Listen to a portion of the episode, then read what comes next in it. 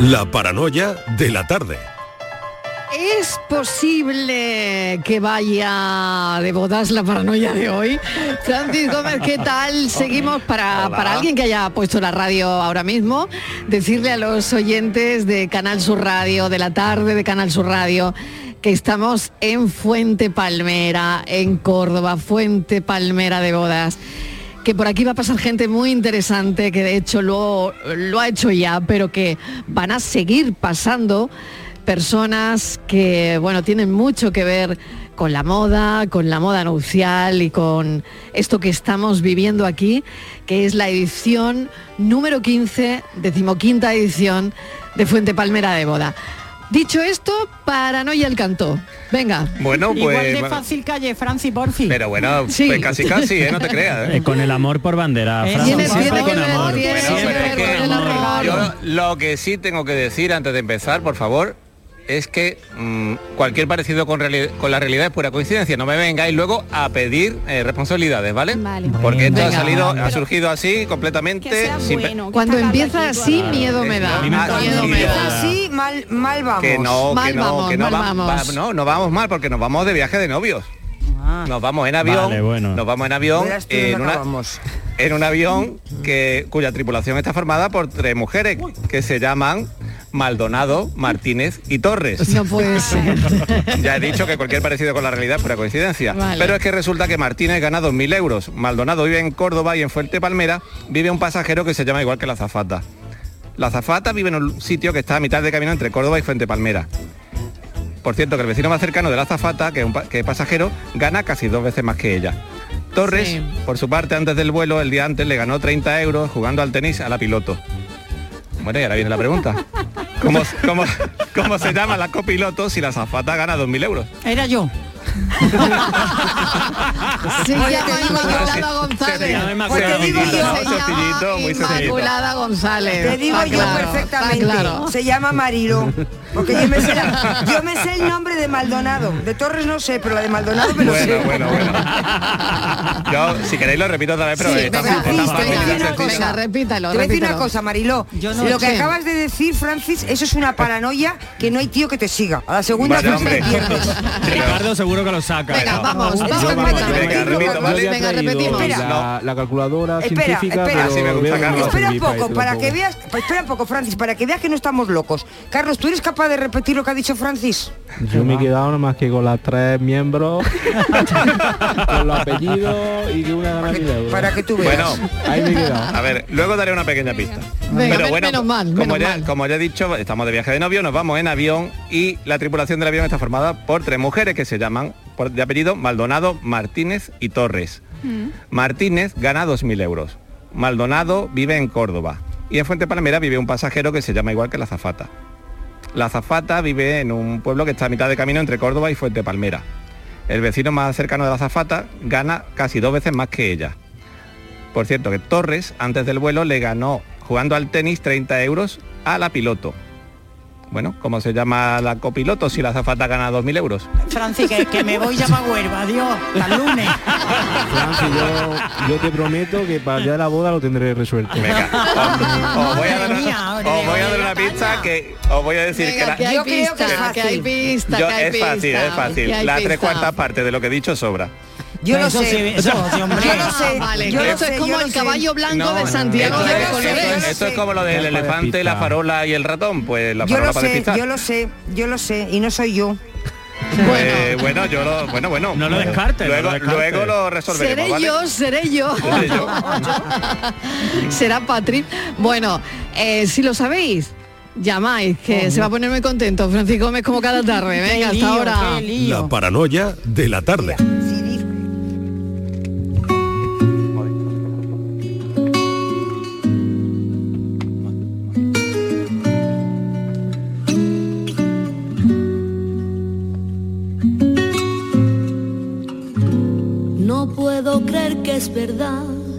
Que tanta felicidad haya llegado hasta mí y simplemente aprendí que el cielo siento alcanzar pensando que voy a amar. Por eso no puedo así quitar mis ojos de ti. tienes que perdonar mi insolencia al mirar. Toda mi culpa no es, me he enamorado esta vez. Difícil es insistir, sin ti no puedo vivir. Por eso no puedo así quitar mis ojos de ti. Te quiero mucho y bien compréndelo, te quiero mucho. Con toda intensidad te necesito, te digo la verdad. 5 y 12 minutos de la tarde. Eh, recibimos ahora en este set, en esta calle Portales, donde está la radio, a un diseñador que para mí es uno de los mejores creadores de nuestro país, Modesto Lomba. Bienvenido. Gracias por sentarte con nosotros un ratito. Gracias a vosotros. Bueno, ¿qué se siente eh, cuando además todo un pueblo, fíjate, se vuelca con la moda nupcial? Eh, como presidente de la Asociación de Creadores de Moda en este país, has cortado la cinta esta mañana. Bueno, he tenido ese, efectivamente me han dado ese honor y la verdad que es un placer eh, estar aquí y descubrir esta particular feria alrededor del mundo de las, de las novias, ¿no? que todo un pueblo se, se vuelca al- alrededor de toda esta feria. ¿no? Lo importante que es eh, este sector para, para- dentro del- de la moda y lo importante que han hecho que, que sea importante también para la comarca, ¿no? por lo que genera riqueza en todos los sentidos, ¿no? desde puestos de trabajo hasta un movimiento económico que se queda aquí, ¿no? que no se nos va una vez más en nuestro sector que estamos tan acostumbrados, se nos va a terceros países donde la gente tiene que trabajar en condiciones laborales y sociales que seguramente no nos gustaría a ninguno. Totalmente. Eh, se apuesta por el, el diseño y por la moda española, que es tan importante, ¿no? Tan importante también que, que figuras mm, relevantes mm, del, del, bueno, pues de nuestro país también apuesten por ello, ¿no? Sí, yo creo que también es una de las eh, pequeñas cosas buenas que nos ha dejado también la pandemia que hemos pasado, que todos también hemos tenido igual muchos, mucho tiempo. Y, y Sí, es igual no, seguro que hemos tenido Sí, mucho tiempo para repensar y para pensar efectivamente además lo que hemos vivido, ¿no? Es decir, una cosa tan tonta como una mascarilla, un EPI, no, no teníamos la capacidad porque lo habíamos deslocalizado de mala manera y, y ahí tenemos, eh, teníamos la, hemos tenido, hemos sufrido las, las consecuencias, ¿no? De no valorar realmente lo hecho en España, lo que significa más allá de algo tan imprescindible como fueron las mascarillas, sino que efectivamente lo importante que tiene cuando nosotros sacamos una tarjeta de crédito para comprar algo, que eso puede hacer mucha responsabilidad social, ¿no? Y comprar algo hecho en España, hecho en proximidad, es que estamos protegiendo muchísimos valores, ¿no? Cuando hablamos eh, de la pérdida de valores, los principales yo creo que los perdemos ahí. Y al final los perdemos todos, ¿no? Porque eh, cuando compramos una camisa por 20 euros, una camisa no cuesta hacer 20 euros. Eso significa que detrás hay muchas penurias y muchas cosas feas que no nos gustaría ninguno. Entonces, eh, aquí vemos el ejemplo perfecto ¿no? en un sector que históricamente, hay que decir, el sector del- de las novias es un sector que siempre ha producido bastante en España y en este caso aquí tenemos hasta un ejemplo magnífico cuando hablamos que ya parece que esas cosas huecas que decimos de la España vaciada, ¿no? Que tenemos un ejemplo magnífico de todo un pueblo cómo se vuelca alrededor de un sector que beneficia al final a toda la Y comarca. que todo se hace puntada a puntada. Y que es un trabajo absolutamente artesanal que sale de aquí. Esto es bueno para Fuente Palmera, para Córdoba, para Andalucía y para la industria de la moda de nuestro país. Eh, a mí me gustaría que me contaras cómo está la moda en nuestro país ahora mismo, a día de hoy. Porque precisamente, claro, es que hay, mm, vas a una calle, a cualquier calle de este país, y está en las mismas franquicias. Eh, y cada día esto parece que va a más. Em, es diseño Claro. a bajo coste, es ropa low cost. ¿Qué pasa entonces con los diseñadores de nuestro país? Bueno, nosotros desde la Asociación de Creadores de Moda de España eh, y también desde la fundación que recientemente hemos hecho la Academia de la Moda Española, estamos trabajando, llevamos muchos años trabajando sobre la moda de autor, que es esa parte pequeña pero importante de, dentro del sector de la moda, de las grandes agrupaciones, esa parte que representamos nosotros, que efectivamente eh, va en esa otra dirección, que es eh, los valores, ¿no? Porque al final también efectivamente lo que tú señalas, vamos hoy en día no solamente a cualquier ciudad de España, sino del mundo y vemos las mismas tiendas, con lo cual eso también Exacto. al final yo creo que va a tener un efecto negativo sobre ellos mismos, ¿no? Y primero porque la gran distribución tiene un problema principal, como todos sabemos, que es la segunda productora de residuos o más contaminante de, de todos los sectores. La moda de autor no tiene ese problema. Nosotros en, nuestro ADN, en nuestro propio concepción de, nuestros proyectos, producimos prendas para que perduren el tiempo. Es decir, es casi podría atreverme a decir que es cero re- residuos. Con lo cual nosotros eso lo tenemos resuelto. Con lo cual nosotros apelamos al resto del sector que mire un poquito más a la moda de autor para resolver sus propios problemas también que tiene que resolver. Porque lo que nos están vendiendo en este momento es, yo me atrevería a decir, es mentira, ¿no? Cuando las grandes agrupaciones nos dicen, bueno, es que esta prenda es ecológica porque es que me da igual, porque si, aunque sea muy ecológica, al final la tienes que tirar a los a las dos a las- Camisetas- a las dos camisetas semanas a o cinco las- euros. Claro, a las dos Claro. a los dos meses estás generando residuos muy. Y sin embargo, si tú haces, aunque hagas una prenda con un poliéster que contamina esa elaboración, pero va a durar 200 años, como puedes ver, piezas de Valenciaga que perduran el tiempo porque generación tras generación la sigue usando, esos cero residuos. Es decir, con lo cual que nos observen un poquito más y, aprenderían, y el consumidor tiene que entender esto también, ¿no? Que efectivamente la moda de autor es un poquito más cara a, a corto plazo, pero en el largo plazo es una muy buena inversión. Yo admiro muchísimo Devota Lomba.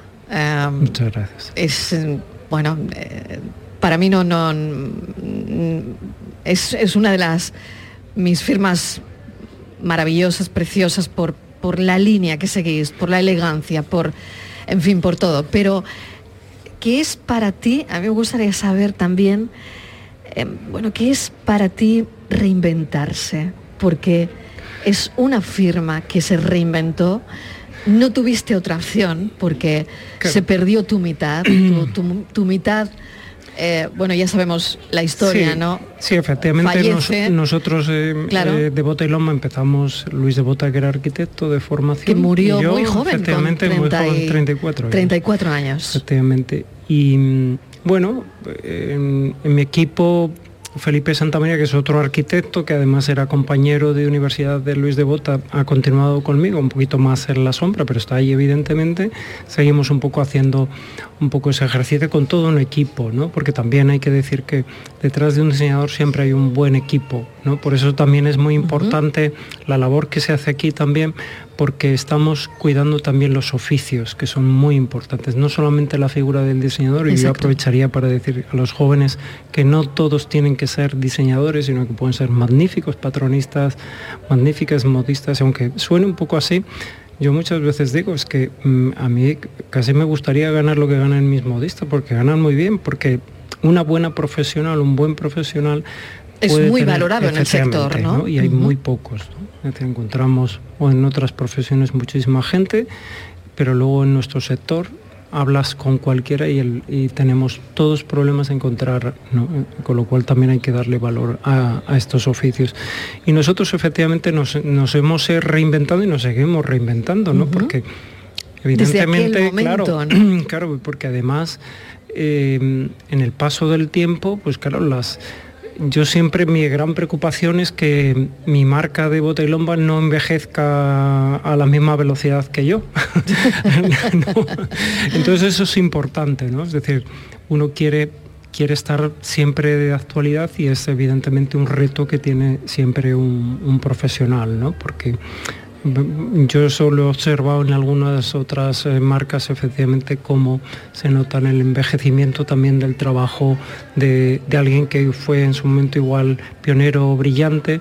Y bueno, yo creo que lo hacemos, lo hacemos yo creo que casi todos los días esa reinvención sobre nosotros mismos, teniendo siempre los pies en la tierra, que eso es importante. Hay que hay que generar colecciones que luego se vendan y que, y que funcionen realmente en el mercado. Y, y bueno, yo siempre digo también que en una marca de moda tiene que haber un 30% de creatividad y el resto de numeritos. de números, ¿no? ¿Lo tuyo fue siempre diseñar? Bueno, yo, yo, yo me formé. ¿Cómo te acercas a ver, yo a esto? claro, yo, yo vengo totalmente, es decir, de una familia que, que, que se dedicaban a la investigación en la agricultura, imagínate, nada que ver. Pero bueno, mi formación histórica ha sido en la sastrería, que creo que es la mejor formación técnica que un, que un profesional puede tener en nuestro sector, porque es más repetitiva y más perfeccionista eh, la, la sastrería que la modistería.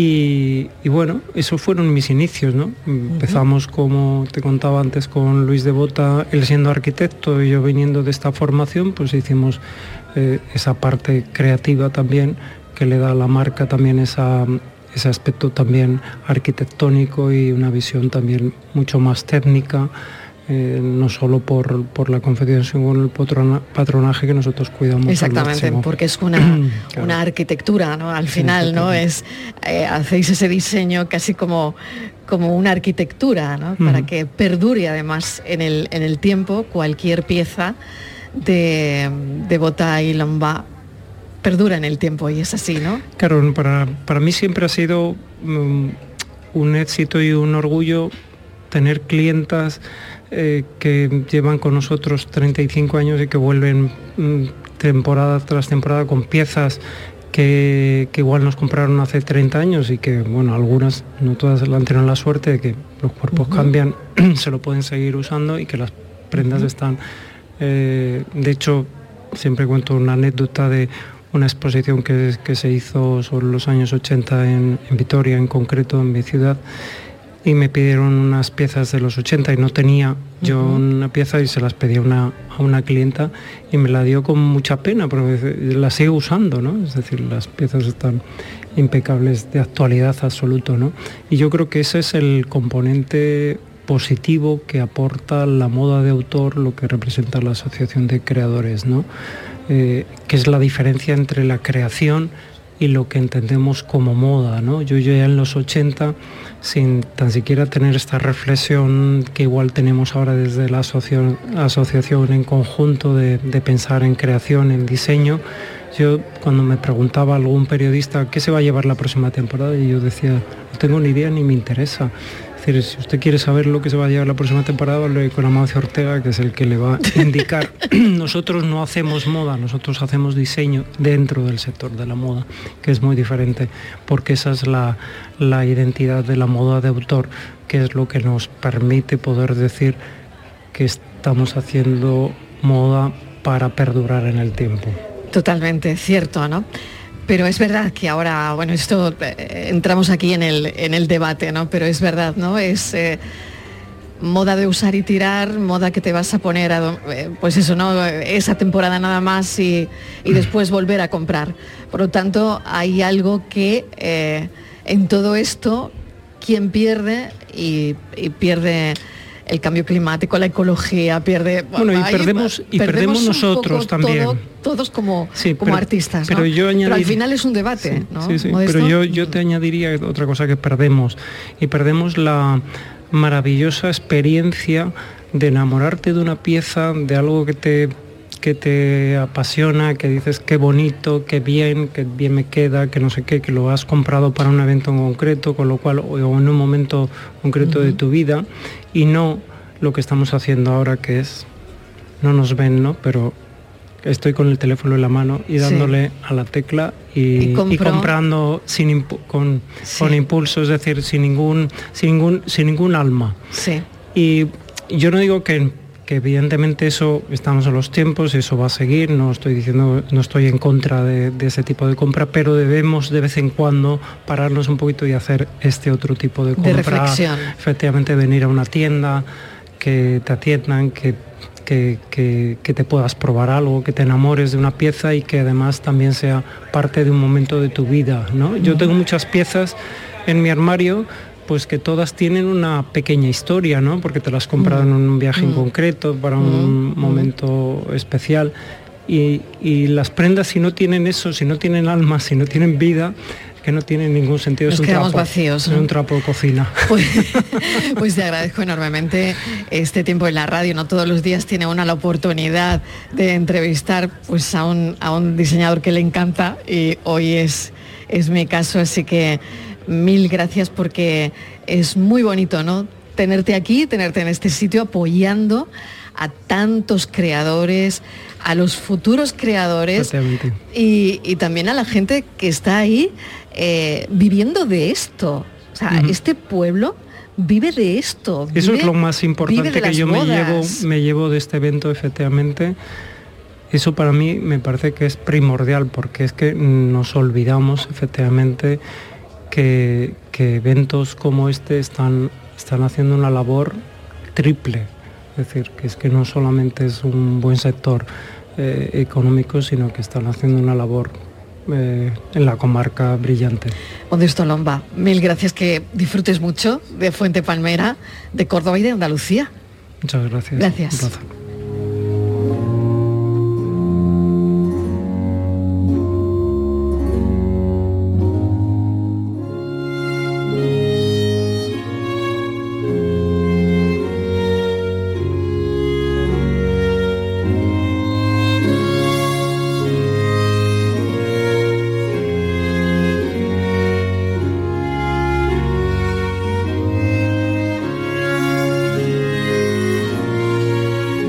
Tarde de Canal Sur Radio con Mariló Maldonado. También en nuestra app y en canalsur.es.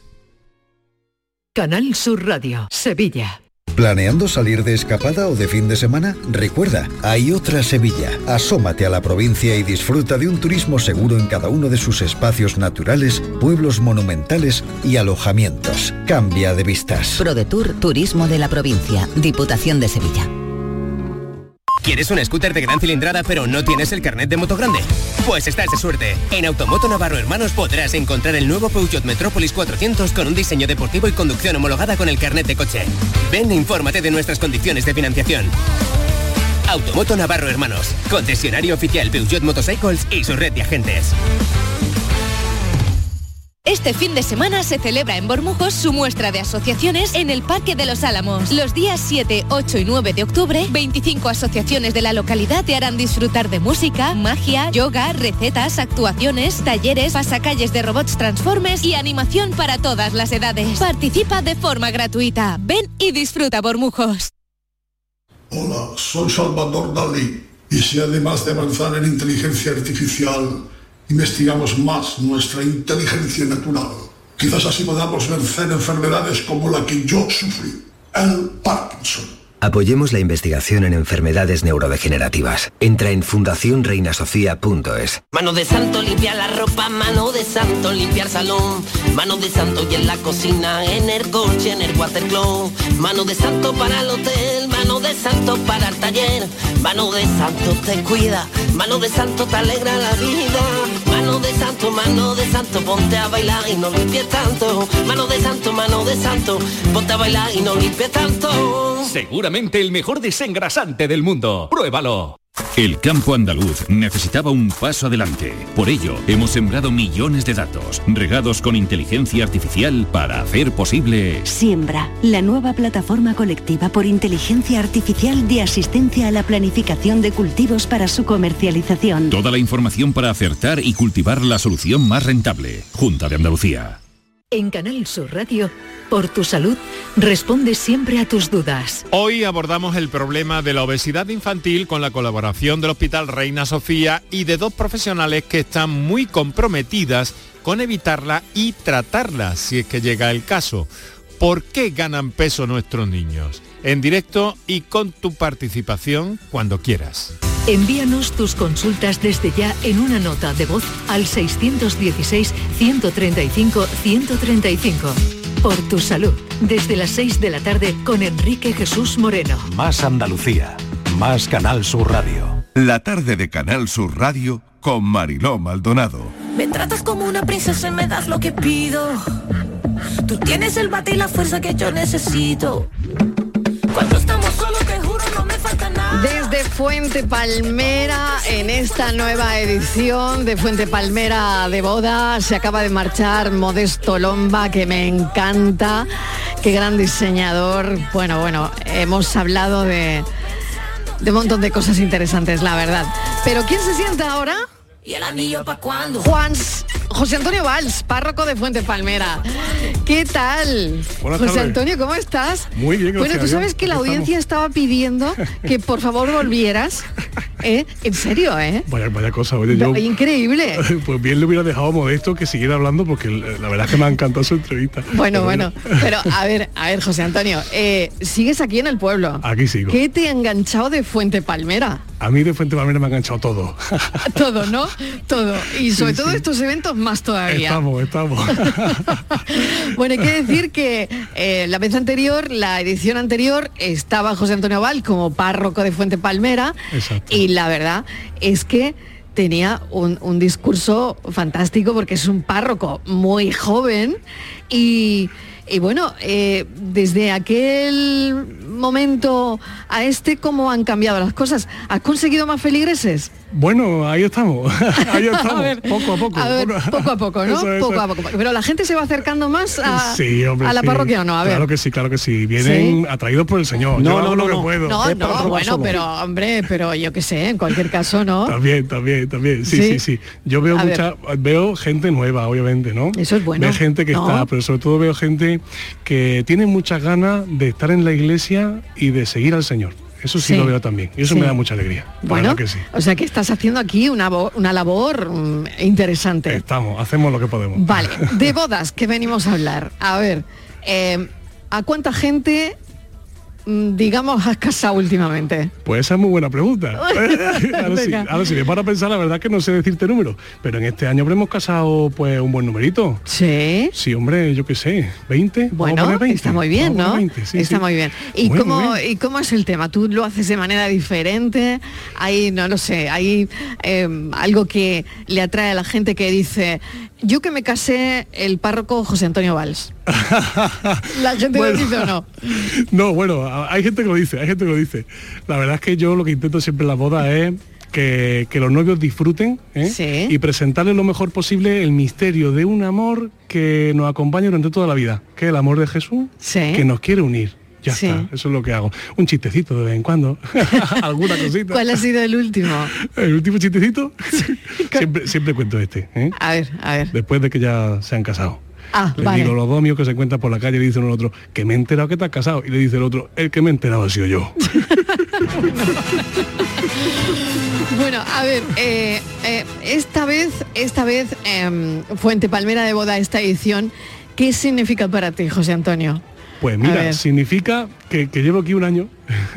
me da mucha, me Es da que mucha estaba alegría. recién, es que cuando vinimos el año Efectivamente. pasado era, Vaya, no te vaya. había dado tiempo prácticamente a vivir todo lo que aquí se vive. Total, total. ¿no? Había celebrado quizás una boda, dos. Sí, Vaya, sí. vaya.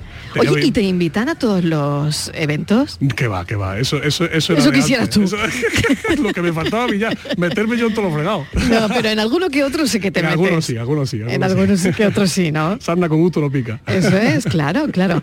Pero bueno, no te habías percatado de lo que era al pueblo, ¿no? Exacto, exacto. Pero un año la verdad es que uno tiene una visión del pueblo ya un poco más global, ya te digo, esto es, ve uno la punta y dice, ver, porque el pueblo es muchísimo más y además tú piensas, son dos pueblos y ocho aldeas, ¿no? Es toda una colonia. O sea que esto tiene miga, esto tiene aquí toda la vida. Sí, ¿no? Pero bueno. ¿Y tú te quedarías? ¿Tú te quedarías? Yo encantado. Tú encantado, Lo que el señor quiera. Eh, encantado.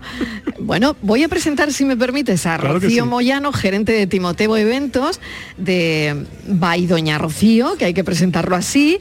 Eh, eh, y hablamos de catering. ¿Qué, Hablamos de qué se come en las bodas, Rocío? Bienvenida. Buenas tardes. Bueno, se come un poco de todo, lo de siempre. Esto va un poquito también por, por, por temporada, por moda. Exactamente, ¿hay preferencias? Hay preferencias, depende de ¿Al cura qué, qué- qué le gusta? ¿Al cura qué le gusta? Pues si ya te he dicho que no suele venir, no suele Que no venir. suele- Yo reconozco que no lo suelo ver. Eso, Fui una vez a Timoteo. Una vez. Una vez. Sí, ¿Y, sí, y qué comió? Eh, ¿Qué comió? Bueno, seguramente una bienvenida muy rica. Exacto, exacto. Y ya está porque tenía entierro después. Así que. Ah, no Ahí puede ser. O sea, del evento, padre, del evento al entierro, del entierro, o sea, del entierro a la boda, de la boda al entierro. Date cuenta, la vida del cura. Exactamente. ¿Y uno cómo Así cambia, cómo, cómo cambia de registro? En nuestra profesión lo decimos, hay que cambiar de registro. Ahora contamos una noticia que no es tan buena y no lo puedes contar tan alegre. Pero eh, bueno, yo creo que su caso es mucho peor. Bueno, se hace lo que se puede, pero mira, el Señor nos acompaña en todos los momentos de nuestra vida. Cuando estamos contentos, cuando estamos tristes, y ahí tiene que estar el cura, acompañando como el Señor en los momentos de nuestra vida. De la Así boda que- al entierro, del entierro a la boda. Eh, bueno, pues seguimos hablando del catering. Rocío. Pues nada, lo que te estaba comentando, que se- seguramente comió una recepción muy, muy llamativa, con mucha variedad de aperitivos y demás, y después, pues bueno, lo que decida cada novio. ¿Qué es lo que deciden más ahora? Rocío? Bueno, cada día se está llevando menos a lo mejor poner temas de mariscos y cosas así. Eso ya la gente no quiere. No.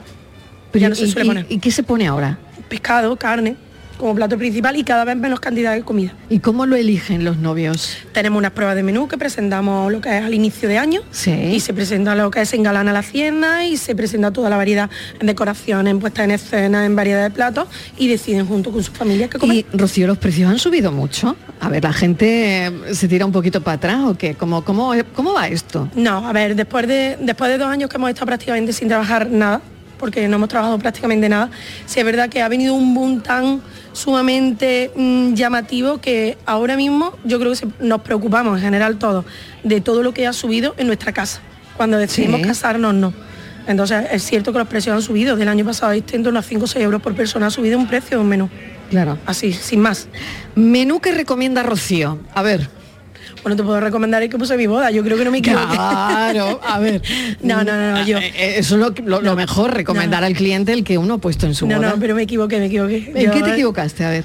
Bueno, lo primero que me equivoqué es que contraté una hacienda que no era la que ahora estoy promocionando, que es una fusión que tenemos con, nuestra, con nuestro propio catering, que se le fue la luz. Con eso Ay, te lo qué digo todo. Sí. Ay, qué pena. Pero vamos, que lo que es menú en sí, bueno, depende mucho de cada novio, sobre todo depende de los invitados que Hay que tengas. que tú te dediques a esto y que a ti se te vaya la luz. No me lo puedo creer. De lo poco Pero que no esas cosas pueden pasar. Pueden pasar. Lo que pasa que es verdad que, que lo controlé todo menos eso. se me Fíjate, fue. Y se me fue. fíjate. Y se fue la luz. Y se fue. Ay, lo dice con una penita. Hombre, ¿eh? claro. lo tengo ahí, lo tengo ahí. Es que, José Antonio, que se te vaya la luz, ¿eh? Hay que ver. A nosotros se nos va también en la iglesia. pero ¿También se te va de vez en cuando en la iglesia? En la iglesia de ¿En la qué aldea, momento? En la iglesia de la aldea. En diferentes momentos. En cuando- diferentes cuando, mo- quiere. ¿Y- En la ¿Y tú homilía. cómo en la reaccionas? homilía. En la homilía y se va la luz. Pues nada. ¿Y tú qué dices? hacer? Pues se ha ido la luz. y siempre hago una- alguna, alguna cuñita. Digo, pues la colecta de hoy podría ser para la luz. Eso está bien. Eso está bien y ahí la has colado. Estamos. Ahí estamos, ahí estamos. Está muy bien la luz, ¿cómo está? ¿Eh? Bueno, me quedo con ese momento tuyo. Bueno, voy a seguir eh, incluyendo a invitados. Ahora es José María Arroyo, CEO de Inmertin Welling, bodas en realidad virtual. José María, ¿qué tal? Hola, buenas tardes. Ay, yo no sé si el cura podrá hacer una, una misa virtual también. Bueno, en las pandemias se han hecho muchas. Muchas virtuales, misas, ¿no? Efectivamente, que se han retransmitido, pero la misa es verdad que en carne y hueso. En carne y hueso. Estamos, Es lo mejor. Pero boda virtual. A Sí, ver, bueno, explícanos un poco qué es exactamente. Realmente el servicio nuestro es realizar una boda inmersiva. Eh, se hace una grabación con una nueva tecnología que se graba en tres dimensiones y en 360 grados, tanto lateralmente como verticalmente. Y entonces los novios tienen una forma única y novedosa, porque es lo último que hay ahora mismo, de revivir sus emociones de la boda. O sea, no hay otra forma igual de revivir eso. Cuando te ponen las gafas de realidad virtual... ¿Estás viendo a la persona? Está, te entra ganas de abrazar a lo mejor a tu madre, a, a hablar con un familiar. Es algo impresionante. Es que si no se ve, si no te ponen las gafas, no te puedes imaginar cómo es la experiencia. ¿Y esto desde cuándo, desde cuándo existe? Esto lo tenemos este año y además somos los únicos en España. No hay nadie que ofrezca este servicio ahora mismo. Bueno, ¿y, dónde hay que ir para, para tener este servicio? Pues contacta con nosotros immersivewedding.es. Simplemente ahí. Y así de fácil. Así de fácil, si, tenemos día libre. Convertís esa boda en una boda 3D para que cuando lo vean con unas gafas, pues se vea en 3D. Sí, pero es que hay que estar en la boda grabando eso que no es que sea algo virtual. ¿eh? Realmente lo que ve es lo que ha pasado en la boda. Ajá. O sea, todo lo que ha pasado en la boda lo Pero en tres dimensiones. Claro, como si estuvieses allí. O sea, eh, si tú eres la novia, eh, yo, no, yo ya no, yo ya no. yo ya no, ¿eh? revive a través del momento. Bueno, está muy bien. y la gente está bueno, pues la gente está optando por esta opción. ¿Se conoce ya suficiente? Sí, se está conociendo ahora bastante y la verdad que se está contratando. Yo creo que va a ser tendencia totalmente. Totalmente, claro, de, grabar el vídeo de la boda o eh, de una manera diferente, ¿no? Claro, porque no es un vídeo en sí, todos los novios invierten en fotografía, invierten en vídeo, pero eso ya lleva invirtiendo lo mismo un montón de años. Y entonces, claro, esto es algo nuevo de este año y es que si realmente prueba la experiencia, que probarla gratis, ponerte la gafa y probarlo, los quiere para tu boda. Eh, qué bueno, pues ya lo hemos contado. Eh, bueno, agradezco muchísimo Rocío Moyano, a José Antonio, mil gracias por haber estado con nosotros. Y también, por supuesto, a José María Arroyo, que lo busquen, eh, porque me parece una, una opción diferente de, un, de tener un vídeo en tres dimensiones. Muchísimas gracias. Venga, muchas gracias. Venga, ¿cómo va cambiando todo, madre mía? Bueno, los zapatos, llegamos a, bueno, al calzado, que también llegaremos, pero ahora mismo se sienta con nosotros Paloma Fernández, tercera generación de la empresa Aguilar Novias. ¿Qué tal? Bienvenida. Buenas tardes. Gracias, gracias, por acompañarnos. Igualmente. ¿Cómo va la novia de Aguilar Novias? Pues la verdad que este año mm, bastante, bastante bien. Hemos mejorado lo que es las ventas mm, bastante. Bueno, y, cuéntanos un poco cómo, em, cómo, cómo, van, cómo, qué, qué se lleva ahora. Eh, cuéntanos un poco la tendencia que tenéis. Vale, esta mañana me habló Sergio, me dijo, Paloma, te van a preguntar tendencia en novia, pero la verdad que es que ahora mismo es que se, lleva, todo.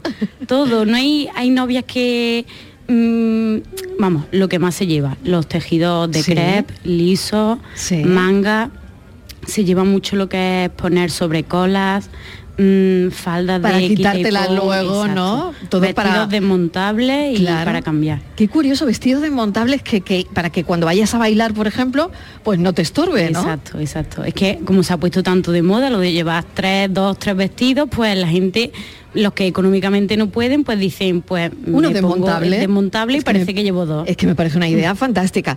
Bueno, llegamos a los zapatos. Alba Pérez, eh, propietaria y gerente de calzados, Alba Pérez, de calzado femenino. Sí. ¿Qué tal? Bienvenida. Un dolor de pies en una boda, eso es insoportable. Insoportable, sí. Por lo tanto, aquí juega mucho lo bonito y lo cómodo. Sí, la verdad es que sí, que ahora mismo es primordial lo que es lo bonito y la comodidad. Por lo tanto, no, mm. no, no hay que tender a un tacón de aguja que es molesto, ¿no? A lo mejor otro tipo de tacones, ¿no? Ahora la firma eh, trabaja muchísimo lo que es la comodidad en sí en el zapato. Siempre experimentan con la comodidad, la plantilla New Gel y demás. Y van experimentando cada vez más para eso, para la comodidad y no perder el estilo de... Porque siempre, ahora se lleva muchísimo el tacón ancho, pero lo que es el tacón fino es muchísimo más elegante que, que el ancho. Claro. El, ancho aporta más comodidad, pero eh, el fino siempre es más elegante, más... Pues vamos al, zapato masculino. Fernando Pistón de Calzado Fernández también se sienta con nosotros. Y claro, cuando una le empieza a ver mala carita al novio, y que a lo mejor no es por la boda en sí, sino porque la aprietan los zapatos. ¿Qué hay? Buenas tardes. Esto le habrá pasado, Fernando, ¿no? Lo, habrán, lo habrá oído, ¿no? Sí, sí. Quiero unos zapatos cómodos. Eso es lo que pide. Porque tengo que estar mucho tiempo bailando en el primero la ceremonia, después el evento. Fernando, ¿cómo es el zapato masculino? Bueno, el zapato de masculino ha cambiado mucho desde, un tiempo a esta parte. Es decir, el, novio no quiere un zapato de piso rígido como se vendía hace años. Hace años se vendía un zapato de un piso de piso de cuero, de suela, que era muy rígido. Entonces hoy en día eh, el novio prefiere la comodidad. Que eran como dos escayolas. Exactamente. entonces, entonces ahora piden un piso cómodo, es decir, como si tuviera una zapatilla de deporte. Ah, qué bien. o sea, que tiene que tener una horma ancha. No, el zapato en sí es prácticamente igual que el que había antes, un tipo inglés, un tipo olfo, un tipo bluche, sí. pero lo que quieren es un piso cómodo. O sea, cómodo. Y eso se consigue. Eso se consigue, sí. Por lo menos ustedes lo están consiguiendo. Eso se consigue, claro. y Alba, se, consigue también en, el, sentido de la mujer, eh, ¿no? Ir cómodas. Sí siempre, porque ahora es tendencia, por ejemplo, el tacón ancho y plataforma o el plataforma con el tacón fino y ahora últimamente lo que más pide es que tenga bastante plataforma. Claro que, con la plataforma estás un poco más cómoda. Sí, porque le quita altura al tacón, juega con eso y también es más cómodo, más que lo que quieren es aguantar toda la noche claro y si acaso cambiarse para la barra libre para ya darlo todo. Voy a ver dónde está mi compañero Miguel Fernández, que creo que no debe estar muy lejos de aquí. Yo creo que a él todavía no le duelen los pies. A ver, Miguel, ¿qué Pero tal? ¿cómo me van a doler los pies? No, no, tú has venido cómodo hoy, ¿no? Yo he venido cómodo. Yo he venido cómodo y dispuesto para todo. Y Borja, que está conmigo... ¿Qué estáis haciendo? A ver. ¿Cómo que estoy haciendo? Pues me estaba probando uno. Mm, bueno, es que si lo digo Estival y luego. Mm, Borja, tú no vayas a contar nada, Borja. No, no, yo no, yo no, no, no, no, no yo no hablo, yo no digo nada. Nosotros seguimos en calle Portales. Eso sí, nos podemos ubicar, estamos en calle Portales. ¿Qué estáis haciendo? a ver. Venga. No, el, el que no, ni el cómo. No. Cuidado con el quantum, que como le rompamos el quantum. Bueno, tened cuidado, ¿eh? no me vayáis a romper nada, ¿eh? que, todo, llegue intacto de vuelta. Que todo, incluso nosotros sí podemos. Sí, podemos sí. Eso es, eh, claro que sí. Bueno, pues mira, está todo animadísimo. Está todo animadísimo. Eh, mira, nos vamos a acercar aquí, si te parece. Mira, aquí a una reunión. Están ellos hablando. Hola, buenas tardes. Hola. Hola. Buenas. ¿Vosotros sois de Fuente Palmera? No, de Sevilla. Anda, ¿y qué hacéis aquí? Viendo Pero viendo a nuestra compañera, vamos a saludar a la compañera. A ver, ¿por qué no nos presentas tú a la compañera? Pues se llama Laura. ¿Y? ¿Laura qué más? Prieto. ¿Y qué hace Laura Prieto en Fuente Palmera? Presentarse a un concurso. Presentarse a un concurso. Pero mira que te lo he notado, ¿eh? Mira, no, no, no, a ver, a ver, diga. A ver, Laura, ¿qué? ¿Estás nerviosa, no? Mucho, mucho. ¿Qué va a pasar esta tarde? A ver, ¿qué va a pasar esta tarde? ¿De qué forma puede cambiar tu vida esta tarde? Bueno, pues no sé, a ver qué, qué depara suerte. Sí, porque tú, ¿qué has traído aquí a Fuente Palmera? Un traje de invitada y otro de novia, para el certamen de noveles. Ah, mira, ¿y cómo son? Pues uno es un uno cóctel corto y el otro es una de novia con una señora capa. ¿Tú crees que el traje para invitada para es que mira, eh, la, presentadora del programa, eh, mi, jefa Marilo Maldonado, tiene una boda muy pronto porque se casa Patri se nos casa y eh, nos este hemos invitado, nos hemos invitado, nos, hemos autoinvitado. Y vamos a ser los invitados perfectos. Eso es, eso es. ¿Tú crees que ese traje de invitada para ella? Yo creo que sí, que me llame. No, que me llamen, no, si la tienes ahí. Ahora voy a buscarla. tú, puedes hacerte una prueba esta tarde, Marilo. Claro que sí, yo en cuanto acabe voy para Se puede. No, no, tú no vengas, va ella, va ella, va ah, Laura. Viene ella, pero hombre, no me voy a ¿Tú te has traído metro, todo alfileres? Todo, todo. Yo Ay, madre mía. preparada. Viene preparada, viene pues trae alfileres y tal. Quedamos en un momentito. Venga, Nos quedamos con este nombre, Laura Prieto. Atención, gracias Laura. Hasta ahora. Bueno, Diego Bollado, también tengo que saludarlo. Diego, ¿qué tal? Bienvenido. ¿Cómo estás? La primera boda de blanco de la historia que fue la hija de la reina Victoria. Bueno, la hija de la reina Victoria también fue, ¿eh? Y además ¿Ah, sí? la reina, la hija de la reina Victoria además usó la música, usó esta música por primera vez, es decir, que vas muy bien, vas muy bien, vas muy bien encaminada porque eh, fue la, la, primera novia ya con todos los, con todo el completo, con el traje blanco, con la marcha anunciada de Mendelssohn, que entonces una marcha que no se usaba para eso, pero es decir, con lo cual no va bien. Pero la verdad, la, primera realmente que se tiene como la primera es la mismísima Reina Victoria, ¿eh? que fue, que se casó el 10 de febrero, de febrero de 1840 con un traje blanco de, de satén. Hay además un magnífico cuadro de Winterhalten, de la Royal Trust Collection, en el que aparece vestida de novia, cosa rara, porque en aquella época... curioso. En aquella época nadie se, se, vestía ni se... Bueno, fotografiarse era muy difícil porque todavía la fotografía estaban haciendo, pero tampoco nadie se pintaba vestida de novia. La boda no dejaba de ser más que un trámite, especialmente para las familias reales. Ten en cuenta que hasta hasta 1840 prácticamente los reyes se casaban por poderes, es decir, tú sabes lo que es casarse por poderes, ¿no? A ver, cuéntalo, explícalo bueno, bien. por poder es que te casas, mm, uno te casas en un lado, el novio en un lado y la novia en otro. Hace una ceremonia cada uno por un lado, alguien representa al novio a la novia. Yo creo que eso va a volver. A, mí me encanta, ¿eh? Yo creo que eso va a ¿eh? volver. No te creas que muchos de nuestros bisabuelos de estos cuando emigraban a Cuba o emigraban a Argentina, hacían estas bodas, se casaban con, con alguien del pueblo que ya conocían, se casaban por poderes y ya la novia se iba en el barco y entraba directamente casada. ¿eh? Es decir, que. Pero la primera, como te digo, fue la reina, la reina Victoria y, además es un traje que, es un traje que creó ya, bueno, pues creó, creó como todo el canon, fijó un poco el canon nupcial prácticamente para, para siempre, ¿no? Es una, es, una, es una boda privada todavía, ¿no? Que se celebró en la capilla del Palacio de St. James, no hay abadías ni carrozas como las bodas reales de ahora, ¿no? Eh, pero bueno, por lo menos estaban presentes, que como te digo, probablemente su madre se casó por poderes, ¿eh? Sí, qué curioso, la verdad. Y oye, también quería hablar de el primer pastel nupcial de la historia de este país. Ah, sí, sí, que no sé quién tuvo el honor de comerse el primero. Este pastel tiene una historia muy curiosa que, que, yo quiero además confrontarla contigo porque estoy viendo y le doy vuelta. Eh, fue la boda de, Victoria Eugenia de Battenberg, que bueno, pertenecía, a la, pertenecía a la corona británica, era nieta de la reina Victoria con el rey Alfonso XIII de España. Hasta entonces estamos en 1906, el 30 de mayo de 1906, y hasta entonces no, no, no había, no existían, no existían los, pasteles de bodas en España. se usaba en Inglaterra las clases altas, pero en España no, no se conocía el pastel de boda ni se partía. Entonces, como no se conocía y no se sabía, encargaron a la al mismísimo Londres que trajeran el pastel de boda. Y hay una crónica de ABC del 17 de mayo, es decir, que estamos casi 15 días de la boda, en el que dice que el pastel nupcial ya está preparado y, listo para ser enviado a Madrid. Con lo cual, un pastel inmenso, 300 kilos, un diámetro inmenso. Pero lo que yo digo es 15 días el pastel desde Londres a Madrid en 1906, no sé. No llevaría nata, ¿no? ¿eh? Eso digo yo, no sé cómo estaría aquello. No hay constancia de que nadie se intoxicara, ¿eh? No hay constancia de que no, no hay constancia, no hay constancia, porque tú imagínate, madre mía, si dio vueltas, ¿no? Yo, fíjate una boda de las que más... Es verdad que esta boda, la de Victoria Eugenia y Alfonso XIII, tiene una parte ahí trágica, ¿sabes? Que ese día hubo un terrible ¿Ah, atentado, sí, o el terrible atentado de Con más de 28 muertos. Es verdad, no es, una boda que, bueno, fue una boda grandiosa, fue una gran boda real, pero a mí me gusta mucho. Pero acabó en tragedia. Acabó en tragedia, efectivamente. y después no fue tampoco un matrimonio muy feliz, pero bueno, nosotros estamos hablando de bodas y no de matrimonio. ¿eh? Exactamente, que es muy diferente. Claro que es muy diferente. Es muy diferente. No tiene nada que ver. nada que ver. Pero a mí una boda que me gusta mucho es la boda de María de las Mercedes, María de las Mercedes con Alfonso XII.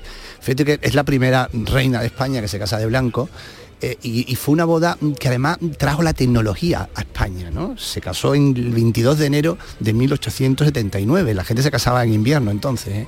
y, trajo la tecnología a España. Fíjate, por primera vez la, Puerta del Sol se, usó la, luz eléctrica la noche anterior para, para, para, iluminar, fue la primera constancia que hay de, unas farolas públicas de luz eléctrica en España. ¿no?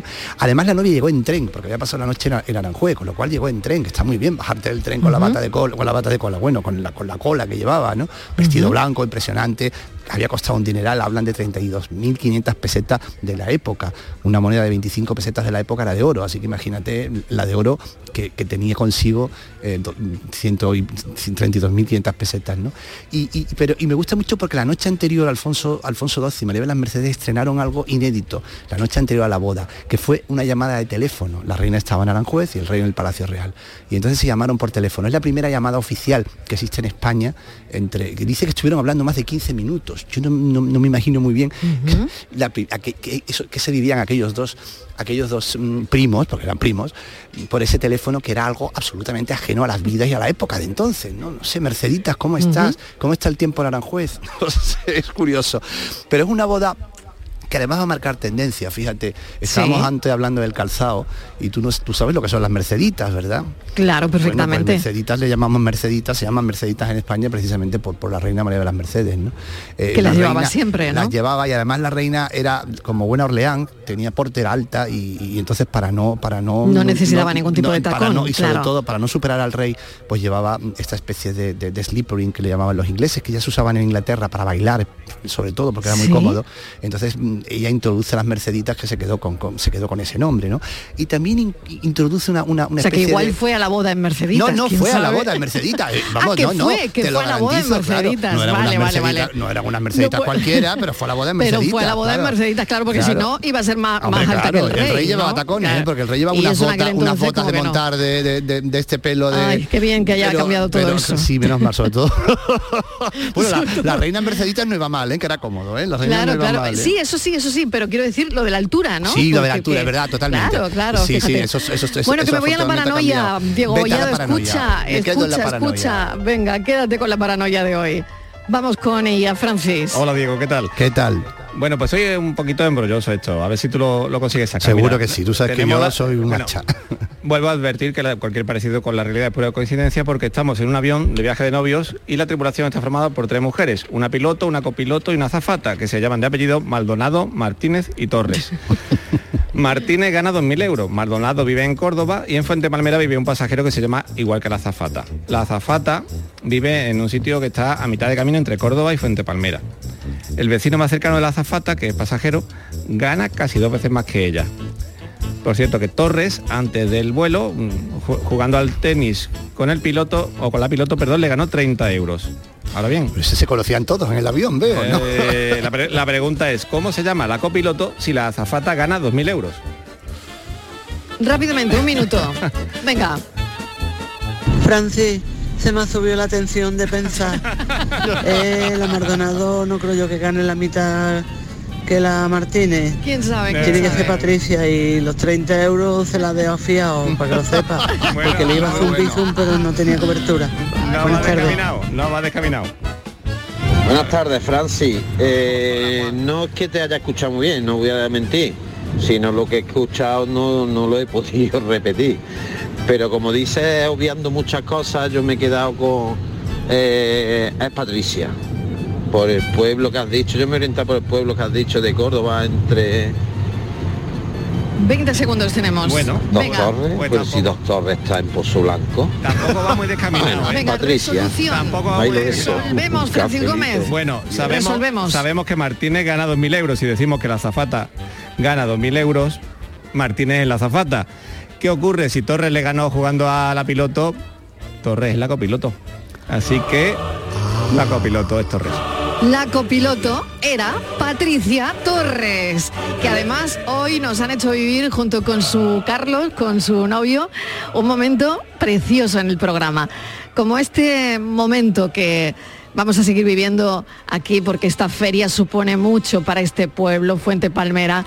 De este pueblo y de estos talleres salen miles, miles de vestidos de novia, miles de trajes de fiesta y esta feria representa el valor del emprendimiento y la importancia de la unión empresarial de un pueblo que supe hace años dónde estaba su riqueza.